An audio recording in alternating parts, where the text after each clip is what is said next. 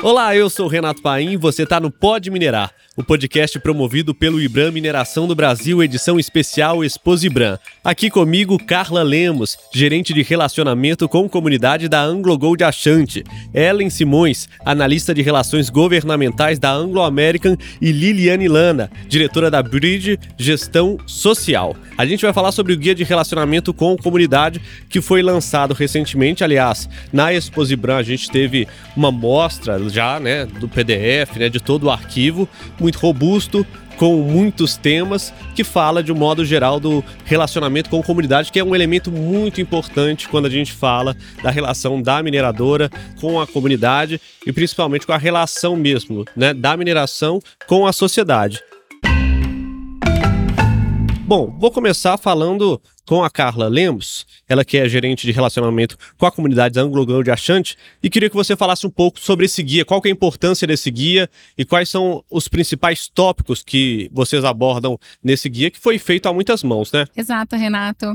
O guia, na verdade, ele é um resultado de um trabalho que vem sendo construído há muito tempo, né, por diversos profissionais, então a gente contou com a participação de profissionais da mineração, mas principalmente com as consultorias que contribuíram com as suas expertises, com as suas experiências, com as suas vivências e suas técnicas, né? Mas eu acho que o resultado do guia, ele vem demonstrar aí um empenho do IBRAM em direcionar, dar um novo direcionamento para essa temática de ESG, né? Faz parte da, da carta compromisso, do SG da mineração, e a gente espera que ele possa ser bem utilizado pelas empresas, independente do seu porte, independente do tamanho das equipes que aplicam, né? Que vão fazer a aplicação desse material, independente do orçamento. Ellen, é importante esse guia pensando também uma forma como um aprendizado, mesmo como um guia para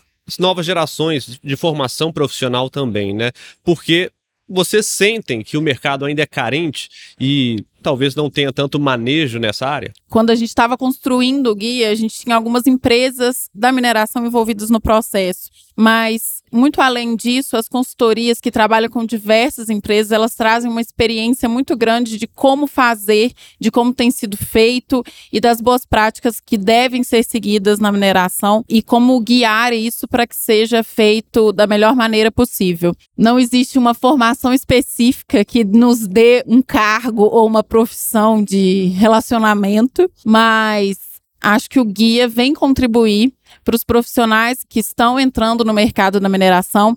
E aí eu acho que muito além dos profissionais, seja de comunicação, seja profissionais mais voltados para de fato o contato com as comunidades, todos aqueles profissionais que estão indo para o setor, que devem conhecer um pouco mais da realidade social, da necessidade de conhecer aqueles territórios para então a gente de fato é, se inserir com um projeto minerário ali dentro. Liliane, o primeiro tema, né, é a gestão de stakeholders. Eu queria entender por que começar com isso. É importante entender a comunidade com que se trabalha, onde está se minerando e quais os impactos para aquele público específico? Não faria sentido começar de modo diferente, porque a empresa alcança um bom relacionamento sócio-institucional por meio dos stakeholders e para os stakeholders, né? Porque são as pessoas interessadas no negócio que são, em alguma medida, afetadas pelo negócio ou que afetam né, uma, uma empresa. Então é por eles sim que tem que começar. E todos os outros capítulos do guia se justificam na perspectiva da relação com o stakeholder. Daí tamanha relevância né, dessa abordagem. E é um trabalho que requer muita habilidade, conhecimento da, eu diria até da alma humana, porque você precisa se conectar com essa outra pessoa é, na perspectiva do que é interessante, relevante para ela.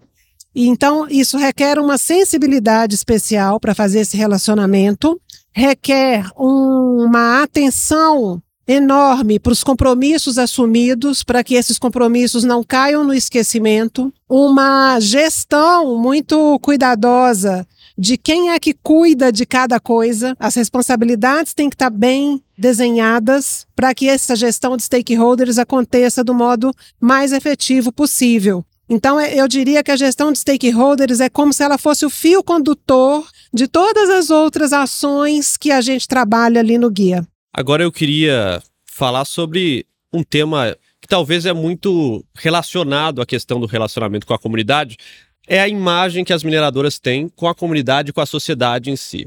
Nos últimos anos, principalmente por conta dos últimos desastres, inclusive aqui em Minas Gerais, a imagem das mineradoras ficou muito atrelada né, a essa imagem eh, só da extração, só daquela parte, vamos dizer assim, negativa.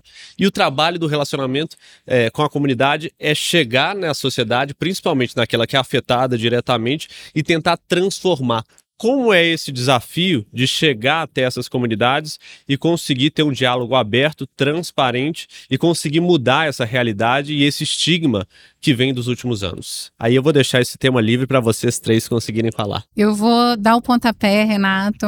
E eu acho que todo o processo de mudança, ele exige primeiro um reconhecimento que se é necessário mudar quando o setor faz esse movimento, né, de reconhecer essa necessidade que foi imperativo. Ainda assim, a gente reconheceu as nossas deficiências, a necessidade da gente se aprimorar e fazer de uma forma diferente. A proposta do guia vem ao encontro disso. Reconhecemos, estamos fazendo diferente, estamos criando oportunidades para que essa forma de fazer diferente aconteça. Acho que se a gente for pensar no mundo atual, e aí muito além da mineração, mas se a gente levar em conta o mercado de trabalho, entre outras esferas, a sensibilidade, as relações humanas, elas estão muito mais consideradas hoje nas nossas conversas, nas nossas criações, no desenvolvimento de trabalhos, no desenvolvimento de textos.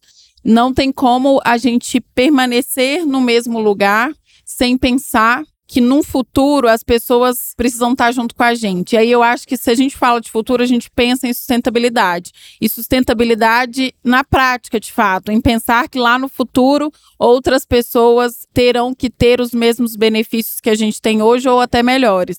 Então, a gente precisa de fato mudar algumas coisas no contexto da mineração para que a gente consiga chegar nesse ponto e consiga ter essa satisfação coletiva. E eu queria trazer a perspectiva da transformação de conflitos, porque você remeteu a situações que geram na sociedade uma demanda específica, um olhar específico do segmento, né? Existe um teórico, John Paul Lederach, que estudou a teoria dos conflitos, e ele nos alerta assim: quando a gente quer transformar uma situação de conflito, a gente precisa mudar os padrões. O conflito não vai deixar de existir se eu continuar fazendo a mesma coisa do mesmo jeito. Então, eu penso que esse movimento que a mineração faz agora tem muito esse espírito, sabe? De buscar fazer diferente para trazer novas respostas às novas demandas da sociedade. Porque eu acho que é um segmento que sempre sofreu uma pressão social contrária importante mas os últimos fatos mudaram ou pioraram, agravaram essa pressão. Então não dá mais para responder com as mesmas respostas. Carla, relacionamentos são voláteis, né, em qualquer área. Então, um momento você está muito bem, um momento você passa mais dificuldade. As pessoas, né, à medida que o tempo passa, te tratam de uma maneira, no outro dia, por algum motivo, vão te tratar de outra. Isso é comum. Qual a importância da constância para o relacionamento com a comunidade acontecer, para que não aconteçam ruídos e para que a atividade mineradora, a empresa e a comunidade tenham um diálogo mais transparente, mais aberto. É esse o desafio principal, manter essa constância, esse equilíbrio e não deixar a balança pender em nenhum momento? Eu até vou fazer referência a uma fala que foi dita durante um painel pela nossa colega Carol, e ela falou assim que um professor de yoga ensinou que boas cercas fazem bons vizinhos. Acho que essa fala faz muito sentido. Não adianta você ter um vizinho que você só vai lá de vez em quando ou só quando você precisa né? É importante da gente manter essa relação viva para que ela cresça em dado momento, para que ela se transforme ou para que ela mude de patamar. Essa é a importância. Da mesma forma que a gente lida com o nosso vizinho, no prédio, no bairro, é importante que a gente cultive essa relação com as comunidades vizinhas dos empreendimentos minerários. Contar, ser transparente, mostrar preocupação, fazer esse exercício de que percebeu que algo incomodou. E às vezes, por que não? Ir lá e, né, vir aqui tomar um café é isso que o relacionamento pede pra gente. E isso não seria diferente no contexto também das empresas. A gente falou um pouco sobre confiança durante o painel. E acho que confiança tem relação com transparência, que é um dos pontos que a gente traz muito dentro do guia. E a gente só tem confiança quando a gente de fato está disposto a mostrar o que está sendo feito. E a comunidade que está ali envolvida naquele processo, sentindo impacto, sentindo a presença desse vizinho ao lado, ele quer saber o que está acontecendo, ele quer saber qual é o barulho que ele escuta, que ele quer saber o que, que é aquilo que ele está vendo ao longe. Então a gente precisa comunicar, a gente precisa falar conversar e mostrar de fato o que é e na linguagem de quem vai escutar, porque não adianta eu passar uma linguagem técnica sobre mineração para alguém que está na comunidade e não conhece o processo. A Ellen traz esse ponto da confiança e aí, para mim, é impossível não pensar no Guimarães Rosa quando ele é, nos chama né, para pensar assim, na construção de confiança a partir do que é difícil de falar. Né? Ele tem a, aquela frase: confiança diz respeito ao quente da pessoa, remetendo à questão da transparência, que tantas vezes aparece né, como um compromisso da mineração, do diálogo. É imprescindível que se dê conta de falar sobre o que é difícil de falar. Então, tem momentos que é preciso apresentar uma negativa, tem momentos que é preciso levar uma notícia ruim, e isso tudo precisa ser enfrentado. Eu acho que isso completa aquela frase de que boas cercas fazem bons vizinhos, porque também é preciso pôr limites, né? E esses limites precisam ser respeitados por ambas as partes. Tá aí uma coisa difícil de fazer, né? É dizer, por exemplo, para uma comunidade isso sim, isso não. E qual a dificuldade dessa relação de não ser uma relação de colocar a mineradora num, num ponto superior, em que ela vai só escutar e, e fazer as demandas necessárias, mas de chegar mais como uma relação de parceria, uma relação mais unida com a comunidade, de entender um contexto, de estar presente, de entender as reais necessidades, de fazer propostas. Qual que é a dificuldade disso, até para o entendimento também da comunidade e da empresa? Seria muito mais fácil para a mineradora realmente né, distribuir ali um cheque, deixar a mando de, de quem pediu o que pedir. E como é que é esse, essa relação, essa dificuldade nesse processo também? Então, a gente não pode ser ingênuo de pensar que o poder econômico de uma mineradora ele não faria diferença nesse processo. Porque não é só um poder de quem tem o capital, mas gera muitos empregos, contrata serviços locais. Isso tudo são formas de ocupar um espaço de voz, né, de poder. Mas eu acho que está aí um grande desafio para nós que fazemos relacionamento com comunidade, que é reconhecer isso como uma premissa básica e construir processos de diálogo que sejam o mais horizontais possíveis, né? Porque se a gente chega num, numa relação com a comunidade, a gente é o dono da voz e usa um vocabulário de difícil entendimento, e aquilo que eu digo é a verdade, não vai ter troca nenhuma. E quando a relação é autocrática, isso é assim o pontapé inicial para gerar boatos, fofocas, porque nós, é, isso até na democracia profunda a gente aprende isso, né? Nós precisamos falar das coisas que nos incomodam. Então, se você, empresa, não abre espaço para que eu me coloque, eu vou falar disso de alguma forma. E aí, muito provavelmente, vou falar em meios que não sejam muito favoráveis para a empresa. Então, ninguém ganha quando a relação não é próxima, horizontal e que os assuntos, os temas difíceis não estão na mesa. Ninguém sai ganhando. A comunidade fica em sofrimento, gera divisões internas, a tensão fica muito acirrada, a empresa sofre atrasos de projeto, tem gastos muito maiores, enfim. Eu acho que quando a gente tenta o ganha-ganha como um ideal difícil pra caramba, mas quando a gente tenta isso como um ideal, a gente tem mais chances de construir algo melhor. Aqui no guia a gente tem dois elementos que são a questão do desenvolvimento local, ou seja, pensar também na evolução de alguma forma daquela comunidade, né? Seja com empregos, estudos, desenvolvimento, né? Enfim. E também a questão dos direitos humanos. Eu queria que vocês entrassem nesse ponto, porque me parecem temas importantes desse guia e acho que a gente não poderia deixar de passar.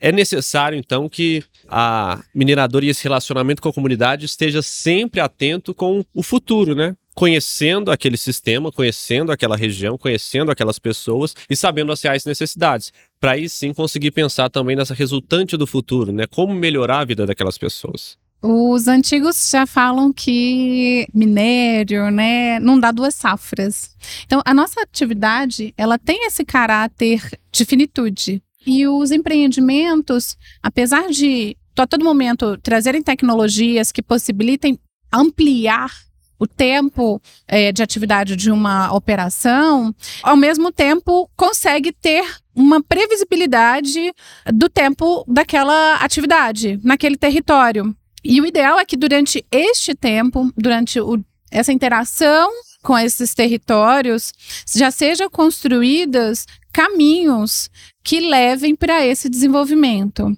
E esses caminhos eles não podem ser construídos apenas pelo empreendedor. A gente precisa de diferentes atores para contribuir com essa construção, para que essa construção ela seja sustentável e faça sentido para o território, né? Não seja só porque, como foi dito anteriormente, aquele ator que possui o poder, né, econômico, entendeu que deveria ser daquela forma. E o, desenvolvimento ele acontece às vezes de uma forma silenciosa, né? Eu sou de uma cidade do interior e há pouco tempo fui a uma loja comprar um presente e a dona da loja me, me levou para conhecer um prédio novo de três andares, que ela já estava com o prédio todo ocupado de móveis de madeira de demolição de muito boa qualidade. E eu olhava aquilo eu Perguntei para ela, mas como é que foi essa transição? Porque eu lembro de você uma professora primária de escola pública e de repente agora você é uma super empreendedora. E ela virou para mim e falou assim: quando o mineroduto da Camargo Correia, ou seja, o mineroduto construído pela Anglo América, quando o mineroduto passou aqui, eu colei nessa oportunidade. Eu comprei três máquinas de lavar roupa e eu lavei muita roupa para os empregados da Camargo Correia e isso mudou minha vida. É um desenvolvimento pessoal, nesse caso, mas eu não tenho dúvida que ele respingou. Tem uma cadeia dentro da minha cidade que respondeu a isso e é silencioso, porque esse, esse tipo de contexto de vida modificado ele não aparece. Então, eu penso que o desenvolvimento local, para além de ser pensado junto com as pessoas, é preciso fazer muita parceria com as instituições locais. Da mesma forma que os impactos negativos são monitorados de perto por várias instituições, e são medidos, né? É preciso que os impactos positivos também sejam olhados nessa perspectiva que potencialize esse efeito do negócio. Muito fala sobre os impactos negativos da mineração, mas existem também os positivos. Só que a gente é incapaz de entender os positivos se mais uma vez a gente não for ao local e construir isso junto. Porque muitas vezes, quando a gente fala de uma localidade onde vai ser instalada uma mineradora, a gente fala de localidades rurais. E a noção de desenvolvimento para aquela comunidade talvez seja diferente para mim que estou aqui em Belo Horizonte. Os impactos positivos eles vêm, a economia se movimenta, a geração de emprego acontece, mas a gente precisa entender qual que é a vocação daquele local ali, o que, que aquela comunidade precisa. E aí, mais uma vez, vem direitos humanos. O que, que é a cultura daquela comunidade? O que, que eles respeitam? O que, que eles prezam? O que, que eles sabem fazer? Qual que é o direito de voz que eles têm para nos dizer isso? Então, direitos humanos, eles têm que estar ali o tempo todo na nossa mente para a gente pensar muito no respeito, na participação e como que todos vão estar convivendo de fato juntos e fazendo o, o relacionamento. Um dos pontos que vocês também têm que lidar muitas vezes são com comunidades tradicionais. São povos tradicionais, povos indígenas, por exemplo, que estão em muitas áreas rurais, são áreas também de mineração. Como é a relação com esses povos? Como é a entrada para que também não haja uma ruptura na cultura deles, para que não haja nenhum ruído da comunicação. Imagino que seja um processo diferente daqueles que as outras comunidades que não são tradicionais, que o processo com elas seja diferente. Na verdade, quando a gente está falando de se relacionar, a gente está falando, inclusive, de que alguns povos, especialmente esses tradicionais, eles demandam uma forma de approach um pouco diferente do que a gente habitualmente faz. Então, alguns aspectos devem ser observados. Se a gente precisa acionar algum agente, alguma entidade que possa fazer essa mediação inicial, e aí a gente tem a Fundação Palmares, por exemplo, o INCRA, muitas vezes são observados em legislações que precisam ser acionados, mas por outro lado, a gente também deve observar por meio de um diagnóstico prévio, antes de se iniciar essa interação, quem são as lideranças que fazem parte daquele contexto? Existem lideranças formais, institucionalizadas. Se não existir, o que o, o guia traz para a gente é que é recomendável que essa interação se faça, por exemplo, através de uma pessoa mais idosa, de um ancião daquele povo. Sim, e eu acho que é importante enfatizar isso que você trouxe, né, de que há uma legislação específica que reza sobre o relacionamento com povos tradicionais. Então a empresa precisa estar muito orientada por isso e principalmente na perspectiva do consentimento prévio e informado que precisa acontecer quando você você tem uma operação que conversa com comunidades tradicionais. É importante falar sobre o diagnóstico que a Carla citou, porque quando a gente faz um, projeto minerário, a gente precisa antecipadamente fazer um diagnóstico. E ele não para ali. Ele é feito durante toda a etapa de vida de uma empresa, de um projeto. Então, quando a gente vai fazer esse diagnóstico, vai identificar quais são as comunidades, vai identificar quais são as relações, quais são as redes de apoio, porque no entorno de uma área de mineração não existe somente uma comunidade, existem várias comunidades e cada comunidade tem a sua especificidade. Pode ser uma comunidade quilombola, pode ser uma comunidade indígena, pode ser uma comunidade tradicional ou uma uma comunidade que está instalada ali há muitos anos. Como que essas comunidades se relacionam? Como que é a rede de comércio? Como que é a rede de serviços? Como que essas comunidades dependem uma da outra entre si? Tudo isso a gente vai achar fazendo um estudo bem aprofundado de tudo isso, de toda essa rede. Já encaminhando para o final aqui do nosso podcast, queria abordar um dos capítulos nesse final, que é metodologias e ferramentas de relacionamento. O guia me parece realmente que traz elementos práticos para que quem não tenha tanto conhecimento ou para quem está se aventurando nesse mundo do relacionamento com a comunidade tenha exemplos concretos e saiba como fazer também. É isso? É isso. E como é que a gente faz relacionamento? É se relacionando, é estando por perto, né?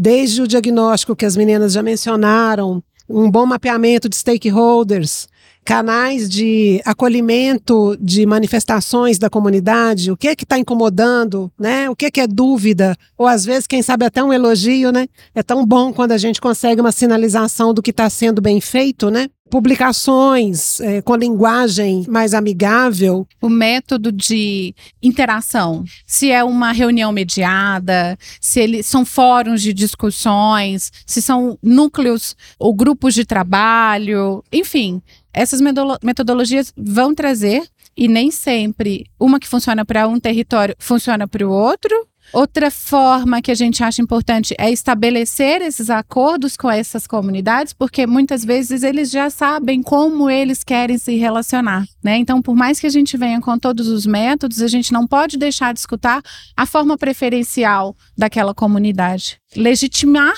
a fala deles nesses momentos de escuta. Há comunidades que estão em áreas remotas, onde não tem acesso ao telefone, onde não tem acesso à internet. Para essas comunidades, não adianta eu estabelecer um diálogo online, por exemplo, né? um diálogo que use artifícios ou aplicativos digitais. Eu preciso estar tá lá, eu preciso estar tá perto. Muitas vezes eu preciso levar um panfleto para explicar, mas o panfleto muitas vezes ele não funciona sozinho. Algumas pessoas não sabem ler, então a gente precisa estar tá o tempo todo em conexão. E aí tem uma outra metodologia também que eu acho importante citar, que é o controle de demandas. Não adianta eu estar dentro de um relacionamento se aquela pessoa me traz uma questão e eu não levo para ela um retorno. Eu preciso controlar o que ela me pede e preciso controlar o que eu vou devolver para ela como resposta, seja positiva, seja negativa, é, seja uma dúvida e que ela precisa de uma resposta. E isso está muito atrelado ao prazo também. A pessoa precisa saber dentro desse acordo qual é o prazo que ela vai receber essa resposta da empresa. Já está disponível o guia? As pessoas podem encontrá-lo? Onde encontrá-lo? É importante a gente falar. Sim, Renato, está disponível. Está no site do IBRAM. Então, qualquer pessoa que tiver interesse em acessar o material, a gente recomenda, inclusive, que ele não seja um material de uma única leitura, seja um material de consulta. A todo momento, vou fazer alguma coisa. Peraí, deixa eu ver lá o que, que tem no guia que pode me auxiliar. Estou com dificuldade nisso. A gente entende que ele é, é um documento atemporal que ele traz diretrizes de como as empresas podem atuar ou agir para talvez resolver uma questão interna. Muito obrigado pela presença de vocês. Carla Lemos, gerente de relacionamento com a comunidade da Anglo Gold Achante, a Ellen Simões, analista de relações governamentais da Anglo American, e a Liliane Lana, diretora da Bridge Gestão Social. Muito obrigado por vocês participarem aqui com a gente. E esse foi mais um episódio especial da Exposibran 2022. O Pod Minerar é o podcast idealizado pelo Ibram e está disponível para você por aqui semanalmente nos tocadores de áudio. E para não perder os próximos episódios, siga o podcast. Para saber mais sobre o IBRAM, acesse www.ibram.org.br e não deixe de nos acompanhar aqui semanalmente. Um abraço e até o próximo episódio.